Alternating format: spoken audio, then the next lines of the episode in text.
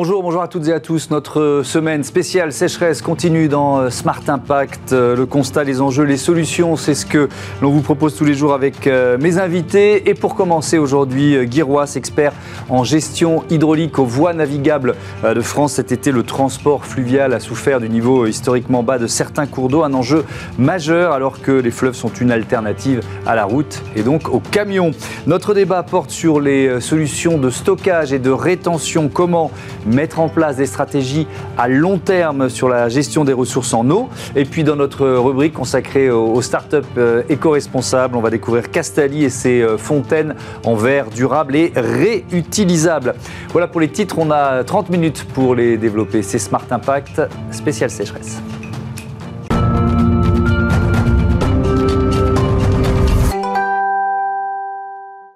Bonjour Guéroise, bienvenue. Vous êtes donc euh, expert en gestion hydraulique aux voies navigables de France. Quelques chiffres euh, sur les voies navigables de France. C'est 6700 km de fleuves, rivières et canaux. Ça représente 80% du réseau euh, national en France métropolitaine. Si on fait un constat aujourd'hui, là, en cette mi-septembre, ces réseaux, est-ce qu'ils sont tous navigables? On a vu ces images de la Loire, par exemple, à sec au, au cœur de l'été. Tiens, la Loire, elle a retrouvé un niveau un peu plus normal. On en est où?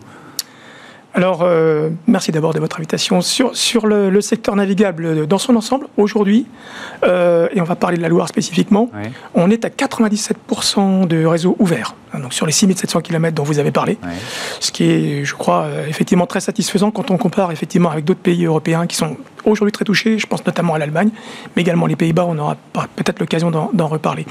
Sur la Loire, euh, la situation est particulière. C'est un fleuve qui, euh, à la différence des autres fleuves navigables français, n'a pas été équipé de la même façon. globalement, vous avez deux grands secteurs équipés en France, les fleuves navigables, la Seine, le Rhône, le Rhin, la Moselle, la Meuse, mmh. tous ces, l'Escaut également, sur la partie nord du pays.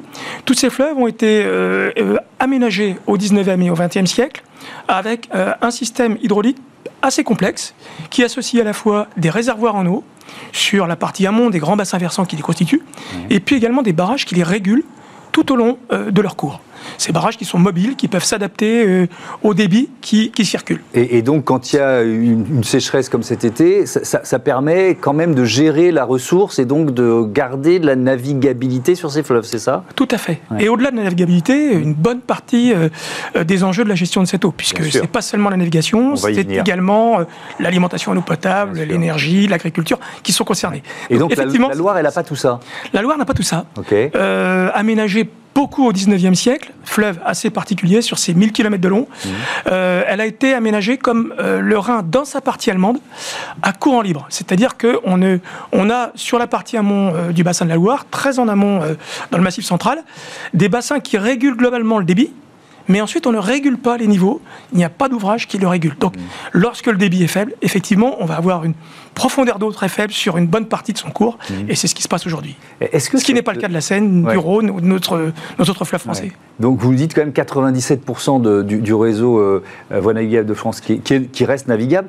Malgré tout, alors cette sécheresse, on, a le sentiment qu'elle était euh, exceptionnelle. Est-ce que dans vos archives, vous avez déjà vécu une situation similaire? On a tous 76 ans en tête, mais est-ce qu'il y a eu des, des, des situations similaires? Oui, alors le changement climatique pour nous, c'est effectivement euh, observé, bien sûr, aujourd'hui, mais déjà depuis pas mal d'années, on le constate. Vous avez parlé de, 1976, on peut parler aussi plus récemment de 2003, mais également de 2018 sur le Rhin, enfin des, événements qui nous marquent un peu partout sur le territoire. Est-ce qu'ils s'accélèrent ces événements? Alors effectivement, effectivement, et Météo France Le Monde, dans ses études récentes, mmh. on voit bien qu'aujourd'hui, les étés qui se succèdent, euh, notamment sur les mois de juin à septembre, eh bien, on a des précipitations moins importantes et des températures plus élevées qui augmentent la sécheresse, les phénomènes de sécheresse et touchent de plus en plus euh, nos territoires. Hmm. Donc, vous l'avez dit, votre rôle, c'est aussi la gestion de l'eau. comment vous maintenez un, niveau d'eau, euh, entre guillemets, décent, hein, j'emploie mes termes à moi, malgré cette sécheresse?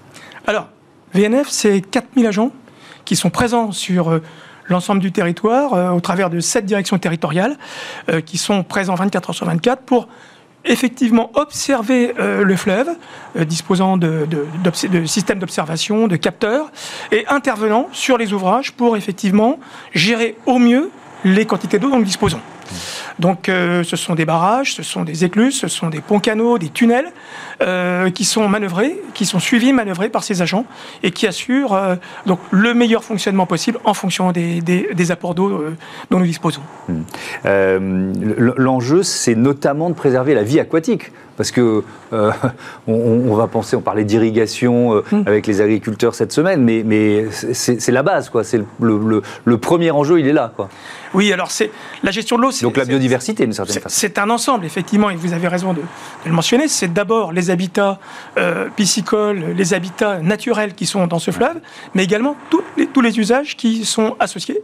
On a parlé de la navigation, mais effectivement, un enjeu majeur également, c'est l'alimentation en eau potable de nos grandes villes. C'est le cas de Paris, par exemple, la capitale qui dépend très largement euh, de l'eau dans la Seine, et, et évidemment sur d'autres secteurs également. Donc on a un ensemble de, sujets à traiter, et évidemment la, biodiversité qui est un enjeu majeur.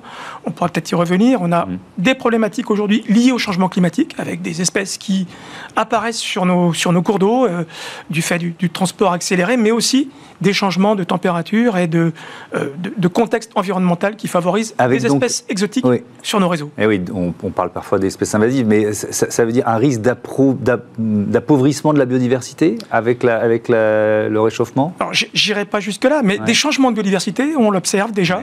Euh, effectivement, euh, tout l'enjeu va être pour nous, pour nous tous les acteurs de l'eau, de, de, nous adapter à ces changements. Hum. Alors, j'en viens maintenant, il nous reste un peu plus de 4 minutes sur l'activité de fret.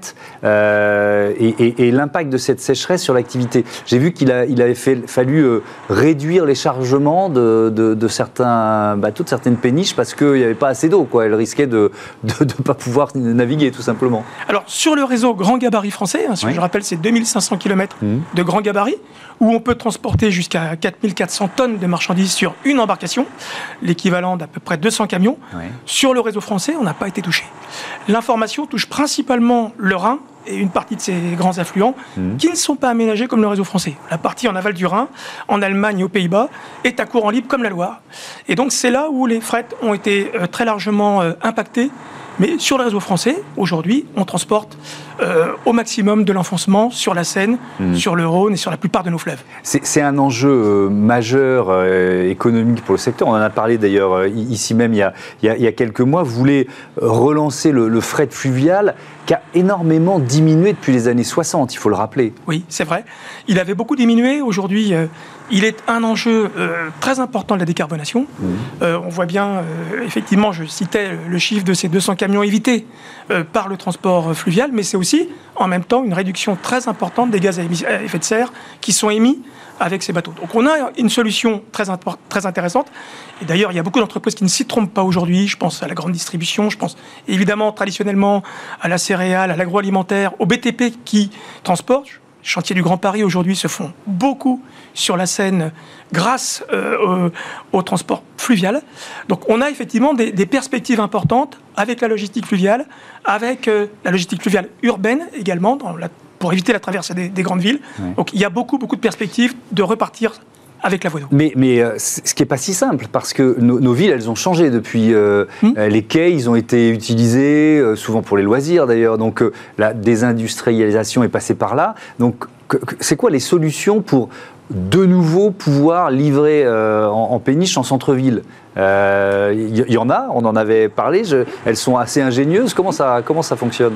Alors vous l'avez dit, c'est beaucoup d'innovation, euh, c'est beaucoup de coordination entre beaucoup d'acteurs, puisqu'il faut traiter euh, principalement non seulement le transport sur la voie d'eau, mais ensuite les ruptures de charge et la reprise des matières pour les transporter à l'intérieur des villes. Donc c'est toute cette chaîne logistique sur laquelle Voie Navigable travaille avec beaucoup d'acteurs, des entreprises, des chargeurs, des transporteurs, mmh. les collectivités locales qui sont aujourd'hui très largement associées à la réflexion. Faire quoi Soyons concrets, pardon de vous interrompre. Il faut, il faut transformer le, les, péniches, par exemple, euh, pour, pour livrer différemment. On livre plus en vrac, on livre pour avoir peut-être, je sais pas, des petites camionnettes euh, euh, électriques qui vont ensuite récupérer le chargement. Comment C'est quoi la, la solution? C'est tout à fait ça.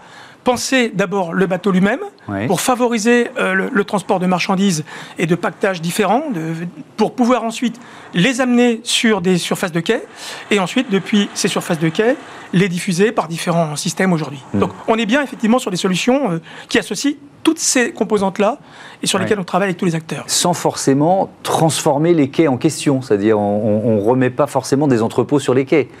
Non, euh, il y, y, a différentes solutions. Il y, a différentes solutions. On réfléchit un peu partout dans les grandes villes aujourd'hui mmh. euh, à des systèmes où le bateau lui-même euh, constitue un, lieu de, stockage. C'est ça. Et puis ensuite, on va essayer de trouver la solution la plus astucieuse sur des surfaces adaptées où on va traiter la rupture de charge et ensuite repasser sur d'autres systèmes. Alors évidemment, ça veut dire des alliances entre acteurs.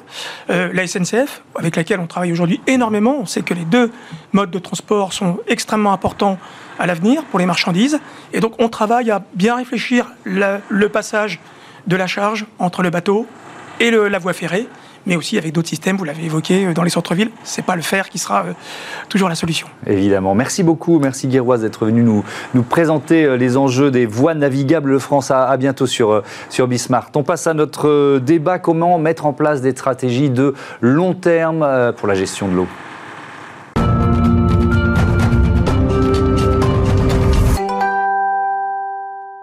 Et je vous présente tout de suite euh, les invités du débat de Smart Impact. Euh, Bernard Saunier, bonjour, bienvenue. Vous êtes membre de l'Académie des technologies, ancien président de Lyonnaise des Eaux, euh, service associé de la SAFEJ.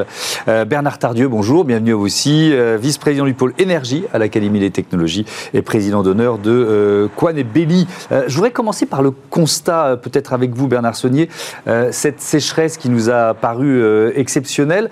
Est-ce qu'elle pourrait devenir la norme des prochaines décennies? Comment vous, vous je pense qu'il faut prendre les choses avec euh, rationalité mmh. et euh, perspective. La France est bénie des dieux. Nous avons 20 000 litres d'apport par jour d'eau en France. En Espagne, 1,5 fois moins. Et euh, en Californie, deux fois moins. On, on peut mobiliser 8 000 litres par habitant et par jour. On n'en utilise vraiment que 1200 et il y en a 400 à peu près, ou 440, qui ne retournent pas dans le milieu récepteur. Donc on est béni des dieux. Simplement, euh, cette eau arrive probablement, enfin même certainement aujourd'hui, dans des quantités plus importantes sur des, sur des durées plus courtes, mhm. et nous avons euh, des périodes un peu plus longues sans apport. On a connu ça euh, depuis tous les temps, mais nos ancêtres qu'ont-ils fait. Bah, ils ont compris qu'il fallait faire des réserves, il fallait faire des stockages. C'est ce qu'ils ont fait.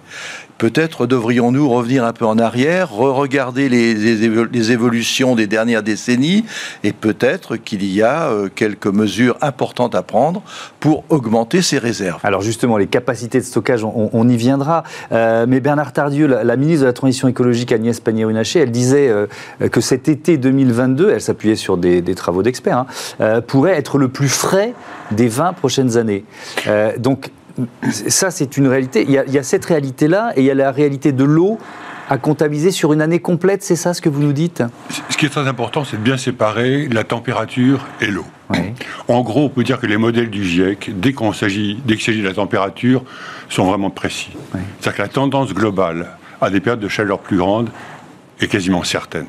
En revanche, sur l'eau, c'est quelque chose de beaucoup plus subtil, parce qu'il y a plus d'évaporation parce qu'il fait plus chaud, donc il y a plus d'évaporation des océans, donc il y a plus de pluie sur nos continents, mais en même temps il y a plus d'évapotranspiration l'été, mmh. et l'eau qui reste est probablement plus forte l'hiver et moins forte l'été. Donc c'est quelque chose de bien plus subtil l'eau que la température. Mais Agnès Pannier-Runacher a raison de dire mmh. que du point de vue thermique, on est sur une tendance nette. Sur l'eau, on est plutôt sur une tendance un peu plus d'eau et plus d'évapotranspiration l'été. Et donc plutôt moins d'eau dans les, dans les nappes profondes dans les nappes qui sont notre principale réserve. Oui, donc là, il y a des, ça c'est quand même un, impact euh, important. Donc vous le dites, sur une année, il n'y a pas une quantité d'eau plus faible? Normalement non. Normalement non. En revanche, il faut apprendre à, quand euh, il y a ces pluies beaucoup plus abondantes, ça envoie des, euh, des épisodes pluvieux qui sont peut-être plus, plus violents, mmh. ça on est d'accord, il faut capter cette eau. C'est ça l'enjeu. Il faut la retenir et il faut toujours penser que le principal stock, il est dans le sous-sol, dans les nappes phréatiques, euh, dans les alluvions, mais aussi par exemple dans la Beauce. Il y a un, énorme, une nappe phréatique qui est très importante et qui est dans les roches profondes. Mmh.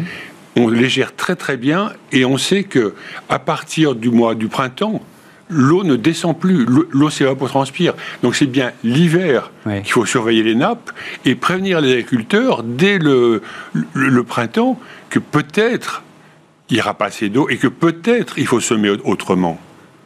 Vous comprenez? Il y a vraiment un lien entre la ressource et le monde agricole qui consomme beaucoup et qui sème. Qui est le premier consommateur d'eau en France. Oui, et dans le monde. Alors, euh, bon. Et pourtant, en France, on irrigue assez peu par mm. rapport à, d'autres pays. Hein. Par rapport au Maghreb, on irrigue assez peu. Beaucoup de régions sont en, en, pluvial, comme on dit, c'est-à-dire mm. de la pluie. concernant la ressource, en fait, euh, on a des solutions. Mais en France, on a beaucoup tardé à les mettre en œuvre parce qu'on n'avait pas de pression pour le faire. Bernard vient de parler. vous le dites, on est béni des dieux. On est béni des dieux. Il n'y a, pas de souci. Par contre, quand vous regardez nos amis espagnols, est-ce que il faut quand même rappeler que la capacité de stockage de l'eau dans les euh, barrages réservoirs en Espagne, c'est cinq fois le volume de la capacité française. Il faut quand même le rappeler. Hmm.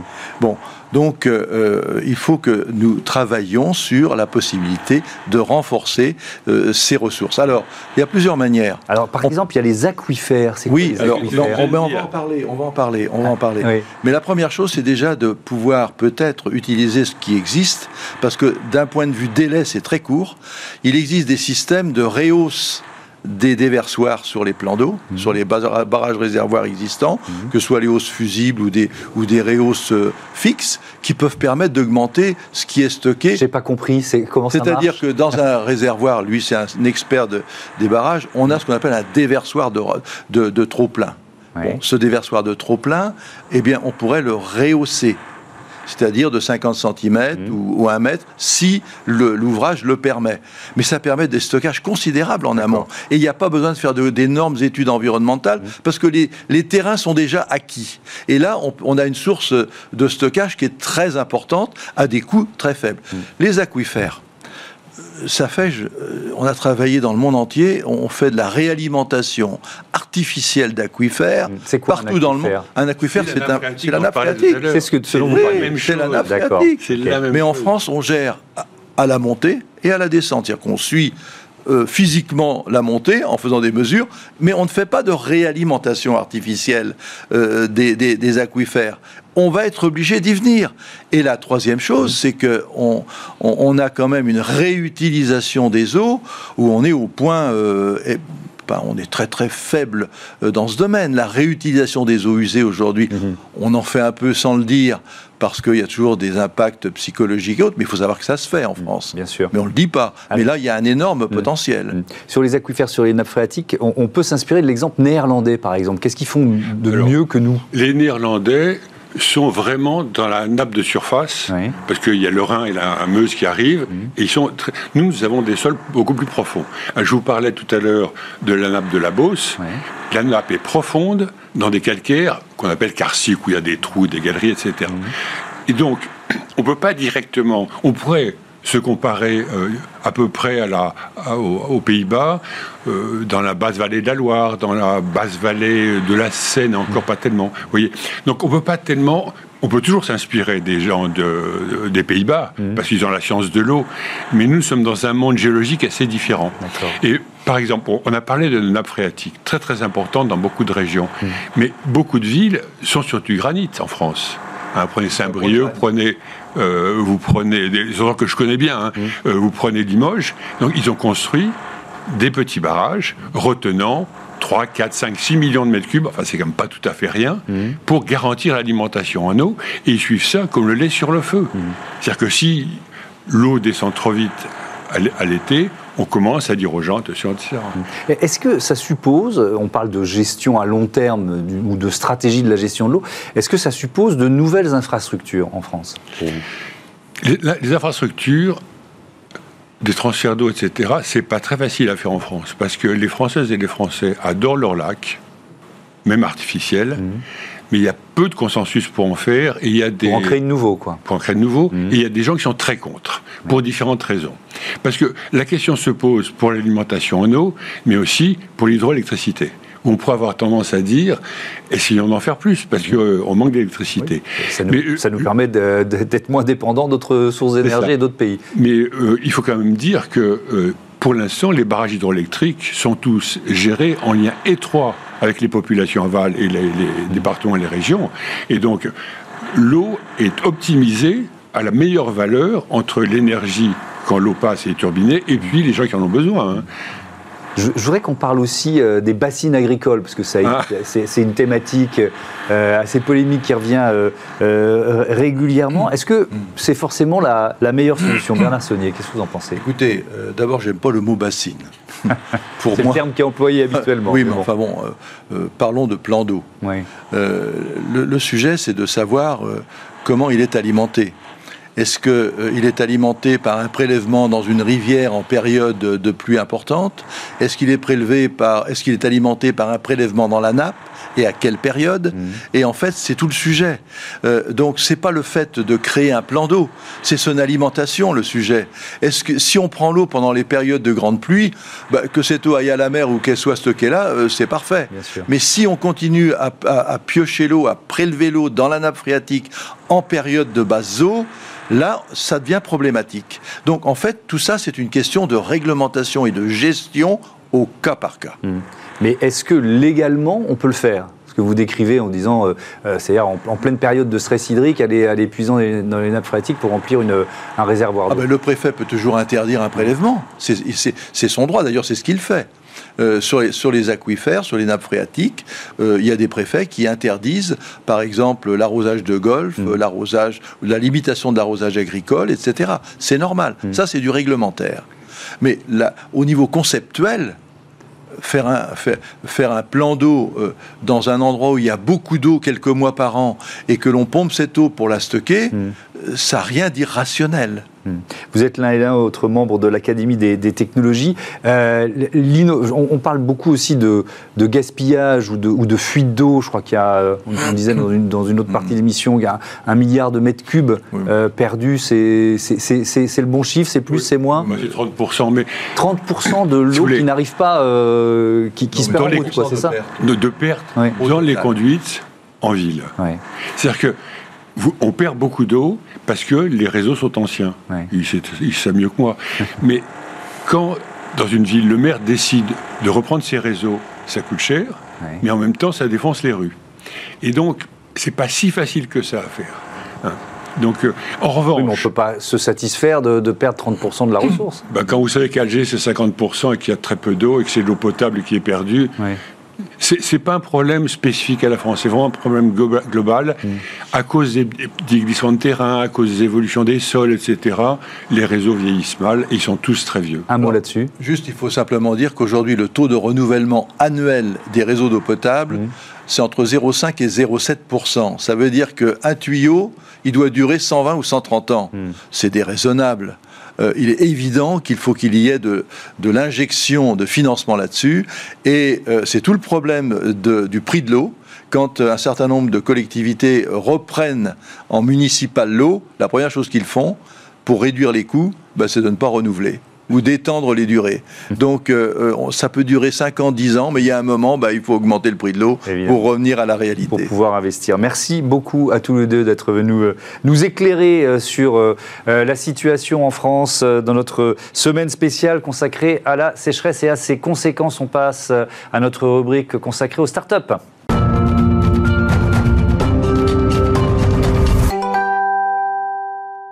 Bonjour Thibault Lamarck, bienvenue. Vous êtes euh, le président, le fondateur de Castali. Première question toute simple, traditionnelle dans cette rubrique. Quand et pourquoi vous l'avez créé? Bonjour Thomas. Euh, alors, ce n'est pas une, euh, une entreprise de la dernière pluie. Castali est né en 2011. J'ai travaillé sur le projet dès 2010. Et pourquoi? Parce que ben, à l'époque, j'étais persuadé qu'il il y avait un sujet majeur sur l'usage unique le plastique à usage unique, le verre à usage unique. Et, euh, donc j'ai développé des solutions euh, qui permettent euh, à nos clients, donc des hôtels, des restaurants et des entreprises, de se passer du plastique et de se passer des bouteilles en verre telles qu'on le connaît aujourd'hui. C'est vraiment la quantité de bouteilles plastiques utilisées, consommées, qui ça vous semblait totalement aberrant, quoi. Alors j'ai un parcours, enfin, dès, la, fin de mes études, j'ai fait un mémoire d'accès sur l'accès à l'eau dans les pays en voie de développement. j'ai démarré chez Veolia Environnement, qui est le leader mondial des services à l'environnement. Et puis chez Alter Eco, avec Tristan Lecomte, qui, mhm. qui m'a beaucoup inspiré. Donc, on va dire que je, me suis inscrit dans, dans un, parcours engagé. Castelli, c'était le, la, face, enfin, ma façon à moi de hum, finalement trouver une solution. C'est l'écologie pratique, si vous voulez, et, et, de venir résoudre un problème majeur qui est la plastification. Donc ce sont des fontaines à eau, eau filtrée, eau microfiltrée, ça veut dire quoi, une microfiltrée? Alors on n'a pas inventé la fontaine à eau, hein, ça fait 40 euh, ans que ça existe. On peut dire qu'on l'a réinventé par contre, parce que bah, la fontaine à eau euh, que tout le monde connaît, euh, c'est quelque chose de petit, noir et fabriqué en Chine. Nous, nos fontaines, elles ont été éco-conçues. Elles sont fabriquées dans le nord de la France, à Neuville-en-Ferrin ou en Italie. Euh, et elle microfiltre l'eau. Qu'est-ce que ça veut dire? Ça veut dire qu'on lui retire euh, les particules, euh, les éventuels métaux lourds, on va la rafraîchir, on lui retire le goût du chlore, et donc on a quelque chose de parfaitement neutre en bouche, qui finalement vaut la même expérience que les plus grandes eaux. Que, nos grands frères mmh. eau minérale et eau de source. Et par contre, avec un bilan carbone où les ACV montrent qu'on a un impact qui est 88% inférieur à une bouteille classique. Avec donc des bouteilles en verre, ça, c'était obligatoire, si vous voulez être euh, logique. Avec quel, choix vous avez fait justement pour ce contenant? Alors, les contenants, il y, a, différents types de, contenants. Hum, quand je disais qu'on n'avait pas inventé la fontaine à eau, ce qu'on a repensé, c'est tous les usages autour de la fontaine. Mmh. Euh, hum, aujourd'hui, euh, une fontaine Castaldi dans des bureaux, elle est installée dans le lieu de convivialité, à côté de la machine à café, et on va se servir d'eau plate, pétillante, avec des bouteilles qui peuvent aussi être utilisées en salle de réunion ou avec des gourdes. Et donc, euh, on fabrique des gourdes en France. Hmm. Euh, voilà. C'est une entreprise euh, agrémentée ESUS, entreprise solidaire d'utilité sociale. Pourquoi ce modèle économique? Pourquoi ce choix? Alors le modèle économique, c'est un modèle très classique. Hmm. on est ce qu'on appelle for profit. Hein. Hmm. J'ai des investisseurs même si je reste le premier actionnaire de Castali.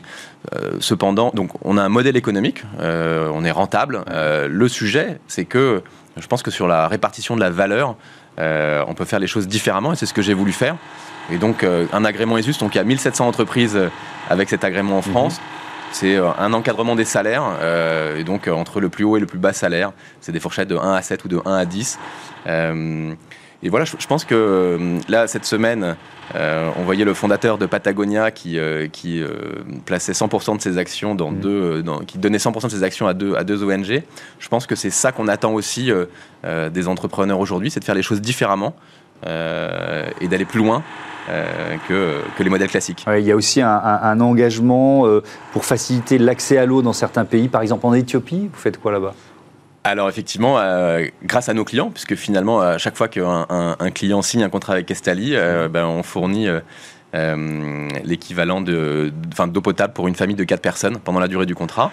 on a des ambitions très fortes, puisque à 10 ans, on veut pouvoir alimenter 100 millions d'enfants dans le monde grâce à ce programme. Merci beaucoup, merci Thibault Lamarck d'être venu nous présenter euh, les engagements et le modèle économique de euh, Castelli. Voilà, c'est la fin de ce numéro de Smart Impact. Merci à toutes et à tous de votre fidélité à Bismart, la chaîne des audacieuses et des audacieux. Salut.